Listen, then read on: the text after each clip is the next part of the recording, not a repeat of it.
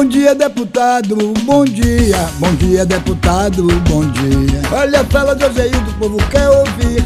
Qual a novidade que vem aí? Olá, bom dia! Hoje é terça-feira, 4 de maio de 2021 e estamos aqui para conversar com o nosso deputado federal Joseildo Ramos.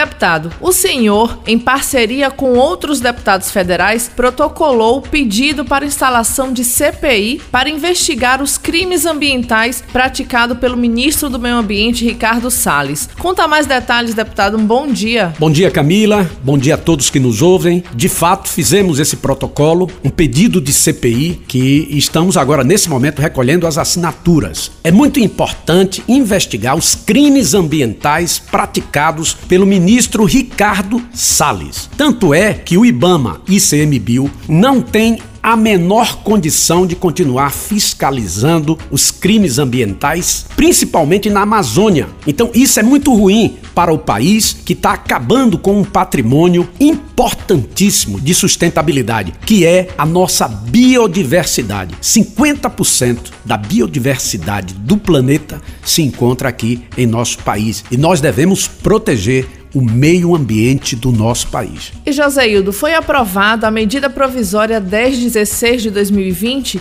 que trata da renegociação das dívidas contraídas pelos fundos constitucionais, o FNE aqui na nossa realidade, que também é administrado pelo Banco do Nordeste. Essa medida beneficia diretamente o agricultor familiar, deputado. Explica melhor para a gente o que significa a aprovação dessa medida provisória. É verdade, Camila. A medida provisória 1016 de 2020, ela vem no sentido de renegociar as dívidas dos produtores e empresários que aqui no Nordeste têm buscado ampliar a produção e buscar o desenvolvimento da nossa região. Foi por isso que foi criado o Fundo Constitucional do Nordeste, como Fundo Constitucional da Amazônia e do Centro-Oeste. São fundos constitucionais que visam diminuir a desigualdade de desenvolvimento entre as regiões. Mas o Partido dos Trabalhadores e o meu voto em particular foi no sentido de apoiar a renegociação das dívidas, principalmente dos agricultores familiares e daqueles que tomaram crédito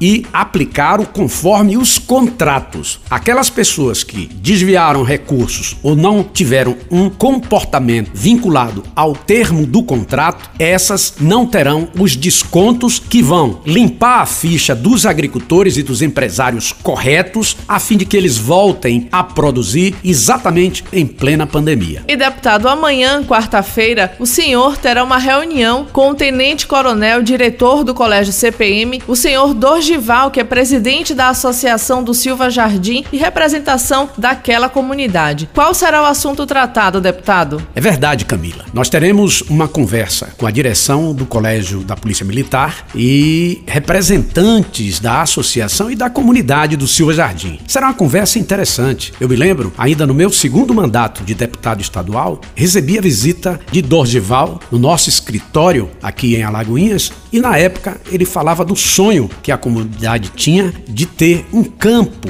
para futebol, além de quadra, para novas modalidades de esporte, para a juventude do Silva Jardim, de todas as comunidades daquela região. E os investimentos vieram. O CPM vai ter uma quadra coberta, vai ter um auditório muito qualificado e vai ter um campo society muito bem arrumado. Então, esses investimentos serão compartilhados com a comunidade. Esta é a grande novidade sobre a qual nós iremos conversar. Mas até o dia 15 nós teremos uma outra boa novidade para contar para a turma do Silva Jardim. Já estamos chegando ao fim, deputado, mas no último sábado nós iniciamos aqui em Alagoinhas a nossa campanha permanente do PT Solidário, onde toda a população pode fazer suas doações, com diversos pontos de coleta espalhados pela cidade. Aguardamos a sua doação. Uma boa semana, deputado, e até a próxima terça-feira. Tá chegando o momento da gente se despedir. Na próxima semana, certamente teremos mais novidades para dividir com você. Mas seja solidário. Este é o momento de demonstrar que a gente tem condição de ajudar aquele que não está conseguindo sequer colocar comida no prato. Um abraço e até a próxima semana. Bom dia, deputado.